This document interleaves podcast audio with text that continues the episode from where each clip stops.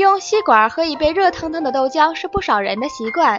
在大大小小的饮品店，颜色艳丽的吸管很是吸引眼球。但是不得不说，对于劣质的吸管，选择哪一种颜色都是不健康的。不正规的塑料吸管的材质很可能是聚氯乙烯，里面呢会含有大量的塑化剂，特别是喝热饮的时候，杂质反复溶解在里面，危害会更大。但就算是用吸管喝冷饮，大家也不要抱侥幸的心理。